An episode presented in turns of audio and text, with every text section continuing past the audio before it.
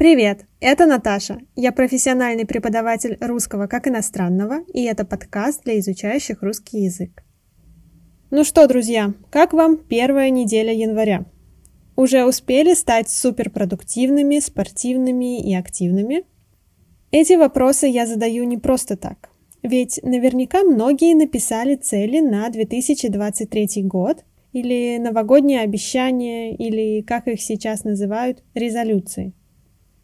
Многие люди верят, что в ночь с 31 декабря на 1 января произойдет какая-то магия, и они начнут делать то, что откладывали весь год.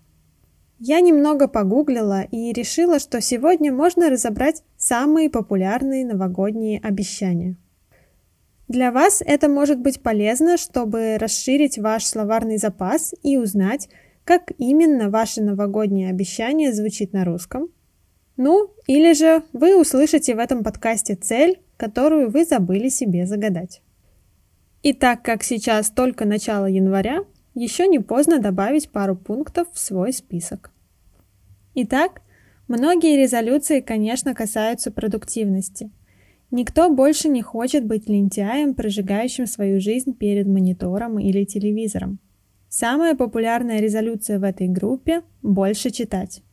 И, как советуют многие специалисты по саморазвитию, нужно ставить конкретную цель.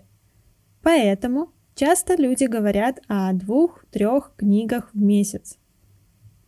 А самые амбициозные ставят себе цель прочитать 52 книги в год. Что ж, чтение – это прекрасно. Но я все-таки думаю, что здесь важнее качество, а не количество. Качество и чтения, и литературы. Еще одна очень популярная цель – выучить иностранный язык. Эта формулировка для меня всегда звучит очень странно. Может быть, конечно, мне нужно думать позитивнее, но мне кажется, эту цель нужно формулировать более реалистично. Например, начать изучать иностранный язык, достичь уровня А2 или уделять языку 2 часа в день. Пока одни думают о саморазвитии, других интересуют финансы. Они ставят себе цель зарабатывать больше, что, по-моему, тоже достаточно размыто. Нужно указывать, как именно. Или найти более высокооплачиваемую работу, или повысить свою квалификацию для более высокой должности, или же поднять цены на свои услуги. Другая финансовая цель – накопить какую-то сумму денег или начать инвестировать. В погоне за продуктивностью и деньгами многие не забывают про свое здоровье. И в этой категории люди обычно обещают себе регулярно заниматься спортом. Именно в январе обычно самые высокие продажи абонементов в фитнес-центрах. Но к марту уже, к сожалению, многие абонементы лежат без дела. Кто-то также обещает себе правильно питаться, отказаться от жирного, сладкого и мучного. Опять же, надеясь на то, что с 1 января это будет гораздо проще сделать, чем в любой другой день. В последнее время люди много говорят об осознанности, поэтому многие новогодние резолюции попадают в эту категорию. Например, Многие хотят научиться медитировать. Этому и правда нужно учиться. Это не так просто, как может показаться со стороны. Многие также хотят принести немного порядка в свою жизнь, стать более организованными, не растрачивать энергию зря, вести дневник своих чувств и дневник успеха.